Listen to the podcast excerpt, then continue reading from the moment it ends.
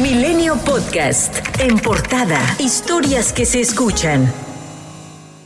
En Culiacán, Sinaloa, la Guardia Nacional detuvo a Néstor Isidro Pérez Salas, alias El Nini, presunto líder de las Fuerzas Especiales de los Chapitos, hijos del narcotraficante Joaquín El Chapo Guzmán, objetivos prioritarios de Estados Unidos. El Nini tiene dos acusaciones federales en Estados Unidos por delitos relacionados con el crimen organizado, tráfico de drogas, posesión de armas de fuego y lavado de dinero. Es identificado por la agencia antidrogas estadounidense con el apodo de Chicken Little o el 09. Según datos recabados por autoridades mexicanas, se presume que el Nini ha estado involucrado en diversos actos de violencia en Sinaloa, particularmente para evitar en su momento la detención de Ovidio Guzmán, el ratón, quien el pasado 15 de septiembre fue extraditado a Estados Unidos. De igual manera, se cree que está detrás de los ataques que minaron a las células delictivas que encabezaban Damaso López Núñez, el licenciado, y su hijo Damaso López Serrano, el Minilic. En Sinaloa también opera una célula conocida como los Ninis, la cual se encarga de dar protección a los hijos del ex líder del cártel de Sinaloa y de evitar cualquier acto en su contra por células de la misma organización y que son afines al líder absoluto de dicho cártel, Ismael El Mayo Zambada. En León, Guanajuato fue asesinado el activista Adolfo Enríquez Van der Kamp al salir de una taquería con su acompañante de 17 años quien resultó herido. Fueron atacados por un sujeto que les disparó en diversas ocasiones y después huyó en una motocicleta. Enrique se dedicaba a denunciar delitos que se cometían en León a través de su cuenta de Facebook. De hecho, él fue quien difundió el video del feminicidio de Milagros Monserrat ocurrido el pasado 10 de agosto.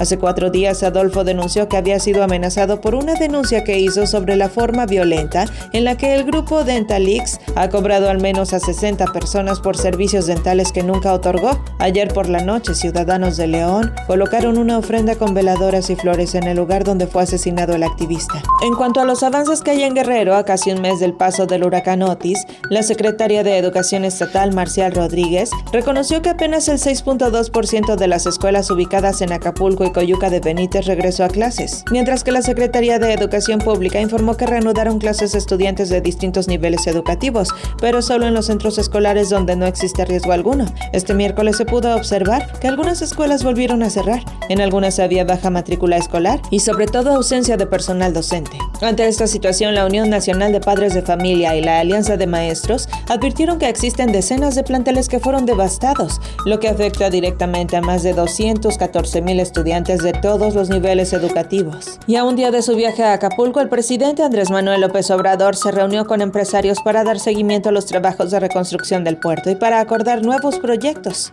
Ayer por la noche, la base naval de Acapulco, donde hoy el presidente encabezará su conferencia, está ya totalmente blindada, al menos por ocho camiones del ejército y de la Guardia Nacional. A casi un mes del impacto de Otis en Acapulco, la Unión Europea dio a conocer que destinará 1.3 millones de euros en ayuda humanitaria. Otros tres Estados miembros han aportado apoyo económico. Alemania con 100.000 euros, España con 200.000 y Francia con 80.000.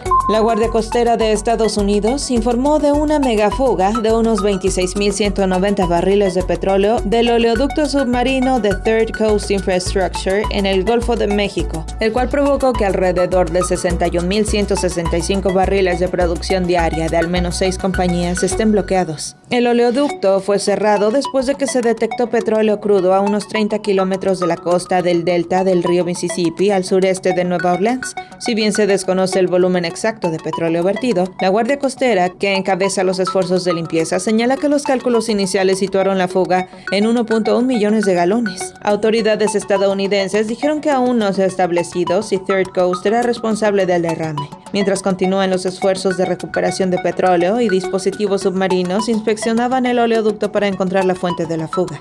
El embajador de Estados Unidos de México, Ken Salazar, aseguró que empresas de vuelos privados en Nicaragua están cobrando precios a niveles de extorsión a migrantes sin documentos legales para llegar al país centroamericano y seguir en su ruta hacia Estados Unidos. Esto luego de que el Departamento de Estado emitiera restricciones de visas a empresarios, ejecutivos, dueños y demás miembros de alto rango de estas empresas que ofrecen establecen los vuelos dirigidos a personas migrantes en situaciones legales irregulares, es decir, sin bases legales o documentos para entrar y permanecer en Estados Unidos. De forma paralela, el diplomático estadounidense declaró que ya se colabora con gobiernos de la región como Haití y Cuba, así como con empresarios para detener esta práctica. En el Senado se publicó el acuerdo que establece la ruta para elegir o desechar a alguna de las mujeres propuesta por el presidente para sustituir a Arturo Saldívar como ministro de la Suprema Corte. El lunes los aspirantes acudirán a una audiencia ante los integrantes de la Comisión de Justicia, quienes determinarán la idoneidad de las candidatas. Ayer, en el tercer día de precampañas, la precandidata de Morena a la presidencia, Claudia Sheinbaum, culminó su gira por Veracruz en el municipio de Minatitlán. Más tarde viajó a Tabasco, donde llevó a cabo un encuentro con simpatizantes acompañada por el presidente nacional de Morena, Mario Delgado, y el coordinador de los comités de defensa de la 4T en la entidad, Javier May. Por su parte, el precandidato de Movimiento Ciudadano, Samuel García, realizó su campaña presidencial y de electromovilidad trasladándose a ciudades cercanas a bordo del auto Tesla conducido por su esposa Mariana García Cantú. En su segundo día por Coahuila, Samuel García realizó la pega de calcomanías en automóviles en la ciudad de Monclova y más tarde se reunió con empresarios. La precandidata de la coalición Fuerza y Corazón por México, Xochitl Galvez, estuvo de visita en la Sierra Tarahumara en Chihuahua. Ahí, por instrucciones de la Secretaría de la Defensa Nacional, tuvo que reforzar su seguridad. En el frente han tenido que sobreponerse a varios conflictos internos, el más reciente en la Ciudad de México, donde después de que PRI, PAN y PRD impusieron como candidato único al panista Santiago Tabuada, se generó una pequeña rebelión por parte de dos personas que aspiraban a la candidatura, la alcaldesa de la Cuauhtémoc, Sandra Cuevas, y el alcalde de Coajimalpa, Adrián Rubalcaba, quien este miércoles anunció que siempre no se va del PRI y que solo pondrá una pausa. Pidió a la precandidata presidencial Xochitl Gálvez no permitir que haya dedazo. Rubalcaba ha pedido la ratificación de la fiscal capitalina Ernestina Godoy, una petición que solo morenistas y aliados habían hecho.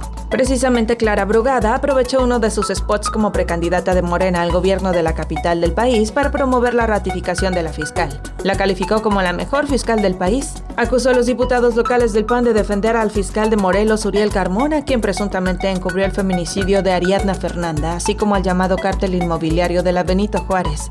Por su parte, Alejandra Cuevas, pariente del fiscal general de la República, Alejandro Hertz Manero, quien fue perseguida y encarcelada injustamente, envió un mensaje a Clara Brugada. Cuevas detalló que la Suprema Corte de Justicia detectó errores graves en el proceder de la Fiscalía durante su proceso. Por otro lado, Emilio Álvarez y Casa, senador del Grupo Plural, escribió sobre Godoy en su cuenta de ex y dijo, inventa delitos, espió o sigue espiando a opositores por órdenes de Claudia Sheinbaum y exoneró a la ministra plagiaria Yasmina Esquivel. Su fiscalía encubrió un feminicidio y quiere que la reelijan. Hashtag no más fiscal carnala, hashtag la espía es Claudia. En tanto, el Congreso de la Ciudad de México no aprobó la ratificación del exmagistrado Manuel Cavazos López. Mariel Albarrán lo acusa de abuso sexual de sus dos hijas menores de edad. En comisiones ya habían aprobado su ratificación, pero ya en el Pleno, con 47 votos a favor, 0 votos en contra y 0 abstenciones, se avaló el dictamen que lo deja fuera del Tribunal Superior de Justicia Capitalino. Milenio Podcast.